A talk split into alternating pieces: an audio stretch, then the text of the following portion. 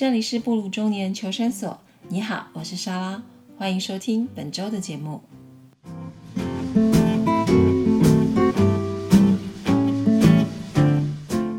Hello，大家好，我是莎拉，这里是布鲁中年求生所。哦，已经来到第四集了，非常的感动。其实这个礼拜呢，过得实在很忙碌，因为双十一节的关系，那我们写购物文的时候，呃，要花很多时间。然后另外一个就是这个礼拜有一点小挫折，然后有一点沮丧。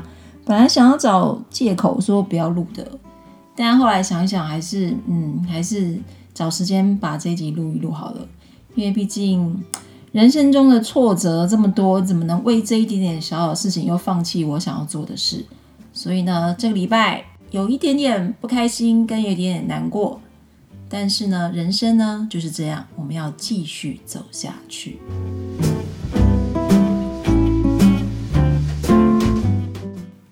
第四集呢，又回到了我们写作疗愈这一块。今天呢，要分享的是我在记录自己故事中的第二篇文章。那文章的名称叫做《幼稚园校外教学的下午》。那就让我们来慢慢听吧。六年级泛指民国六十年到六十九年出生的人，而我刚好是六年级的中段班学生。那个年代可以读幼稚园的话，表示家庭环境至少都中等以上。但是家里食指浩繁，所以全先生不可能让每个孩子都上幼稚园。插话，这里的全先生指的就是莎拉的爸爸。我跟小姐姐只有差一岁，相簿里有一些她小时候穿着幼稚园围兜兜的照片。胖嘟嘟的，很讨人喜欢。尤其小姐姐经常笑眯眯的，也不怕生，所以亲戚们总是夸她可爱。我对幼稚园的印象非常模糊，猜想那是因为我只去过小班很短暂的时间缘故，而记忆也就一直停留在那一天，停留在那个校外教学的下午。从全先生和母亲偶尔的聊天里，我知道哥哥和小姐姐都上过幼稚园。而我自己对幼稚园的记忆仅仅只有一天，为何没有继续上幼稚园？我想不外乎是学费很贵、家里经济吃紧之类的问题。即使五个小孩都出生在同一户人家，我也没能赶上全先生曾经生意大好的那一波，所以自然不会有过得好和过得不好的差别。总之，每当开学时节，必定是家里愁云惨雾之时，所以没有上幼稚园，其实真的没什么大不了。有一年，大姐姐飞去美国之前，曾经告诉我，小时候台中家里的环境真的很好，好到我一定无法想象。有一间好大的工厂，还有店面。除了聘请好几位裁缝师傅外，光扫地这项工作就要有一个专门的人来负责。逢年过节，母亲还要安排游览车载师傅们出去玩，堪称是早期员工旅游的雏形。等到哥哥出生的时候，母亲还特别安排一位全天候的保姆负责照顾，不像现在保姆还要兼做其他的事情，这位保姆只要整天待在哥哥身边就可以。母亲后来经常和哥哥提到这位保姆，当时这位保姆年纪其实不大，约莫十五六岁，所以常常和一两岁的哥哥抢牛奶喝，导致哥哥小时候看起来挺瘦弱，反而是小保姆喝得白白胖胖的。我是全先生在台中生意失败后举家搬迁到台北才出生的，所以对大姐姐曾经提过全先生在台中时的丰功伟业一点好处也没沾上边。倒是从母亲收藏的照片里看到年轻时的全先生生意做得极好时，自然散发的耀眼光彩。既然知道没上幼稚园真的不是件大不了的事，可是老是耿耿于怀放在心里。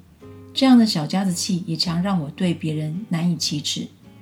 就算时间再久远，那场幼稚园的校外教学，所有的场景，所有的画面，不知道为什么深刻印在我的脑海里，至今我从未忘记。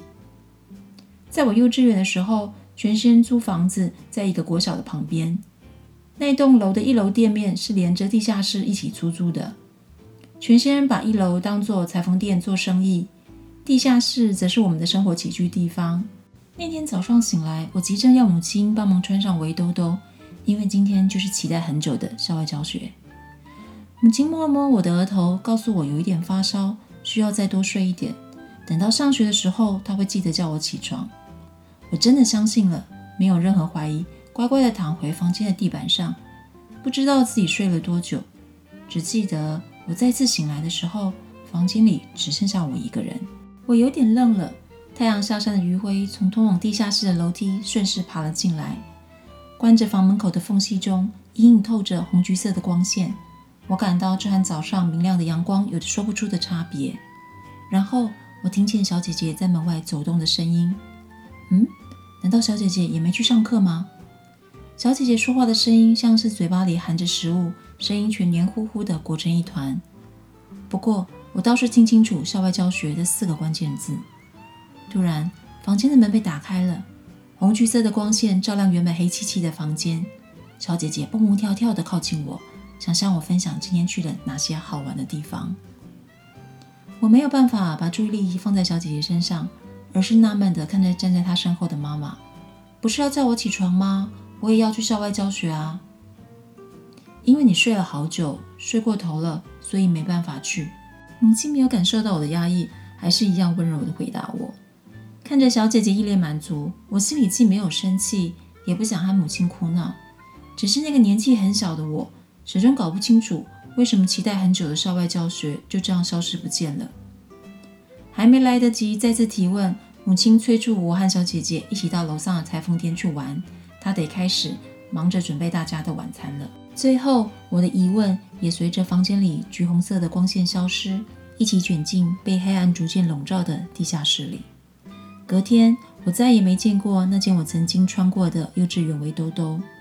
正确的说。校外教学的隔天，我短暂的幼稚园生活突然戛然终止，画上了句点。我不知道为什么自己不能再继续上幼稚园，也不知道是不是真的因为发烧生病，所以才不能和小姐姐一起参加那次的学校旅游。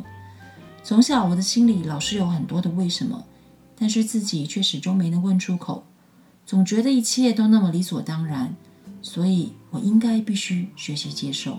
就算偶尔心里浮出小小的愤怒，我都还是努力找借口说服自己要乐观接受。从此刻回头看幼稚园小班的我，才发现竟然从那么小的时候，我就开始习惯把所有事情视为理所当然，认命的接受一切发生在我身上所有不愉快甚至倒霉的事情。这种无可救药的认份感，让我的鲁蛇人生从那个时候也许就开始显露出端倪了。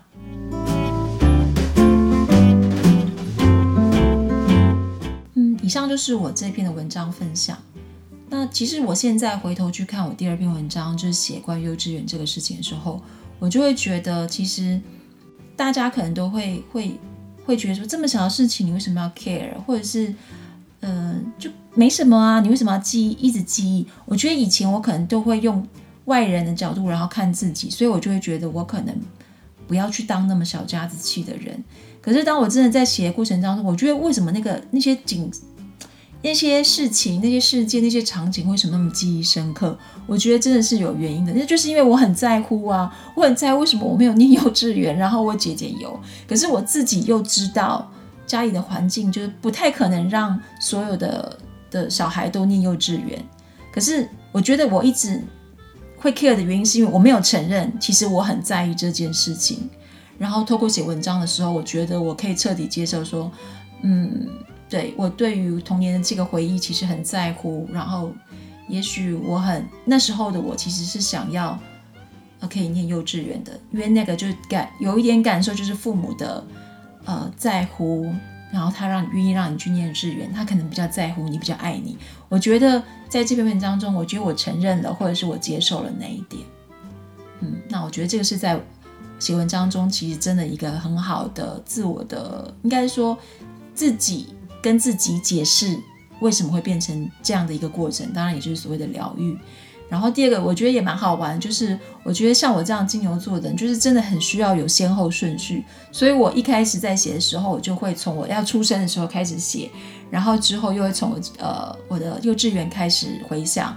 那所以之后的文章其实都还都是跟随着我的年纪不断成长，然后去回顾一一的事情，然后从中去嗯找寻到。很多事情当中，当初为什么没有那那么理解，然后自己去分析，然后成为现在我觉得还蛮能蛮能接受自己四十岁以后的样子的德性。我觉得，所以不管各位朋友你们喜不喜欢写作，我觉得因为我写的也很烂啊，但是我觉得你们就是写这种东西，可能大部分都是自己看，或者以后给你的家人看，或者小朋友看。那我觉得写作这部分其实可以帮助自己，呃，做一个很好的回忆。我觉得我很真的很鼓励大家这么样去做。呃，在最后呢，我其实还是要把这篇文章跟我自己在关于。教养分享中，我想要做一个连接。那以下就是我的关于这篇文章的教养反省。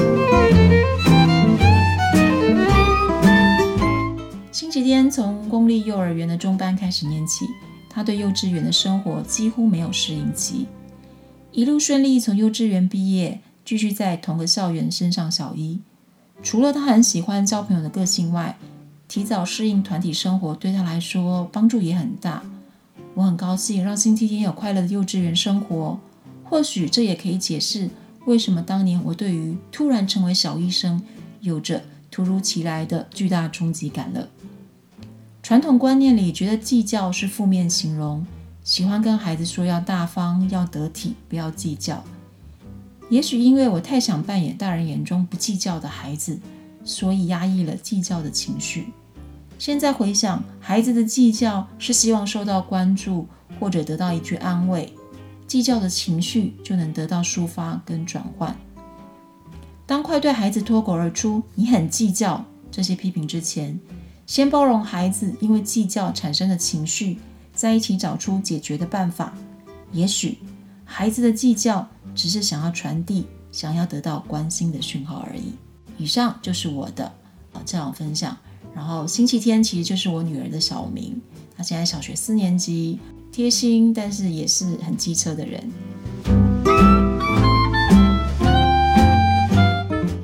上呢就是我第四集布鲁中年求生所的节目，很高兴我录完了，因为我其实今天就是不是真的不是很顺利，然后真的很想要放弃，可是我就觉得，嗯，不管。有没有人会听到这个节目？我觉得我想要从自己做起，然后也许也许真的有这个一个机会吧，会有一个人听到，然后他也开始跟我做一样的事情，然后帮助我们自己在中年以后走出不一样的人生。也许我们的前半生不是那么顺遂，但是只要你愿意改变，一定会有不一样新的开始。这是第四集的布鲁中年求生所，很高兴录完了，也很高兴你有机会听到哦。嗯，那我们就下个礼拜再见吧，拜拜。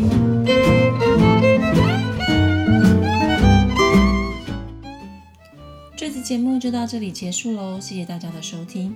布鲁中年求生所每周五定期更新，欢迎大家订阅我的节目，也要记得给我评分哦。有空记得到我的网站 afterfortyinme.com 逛一逛。我们下周五 podcast 再见喽，拜拜。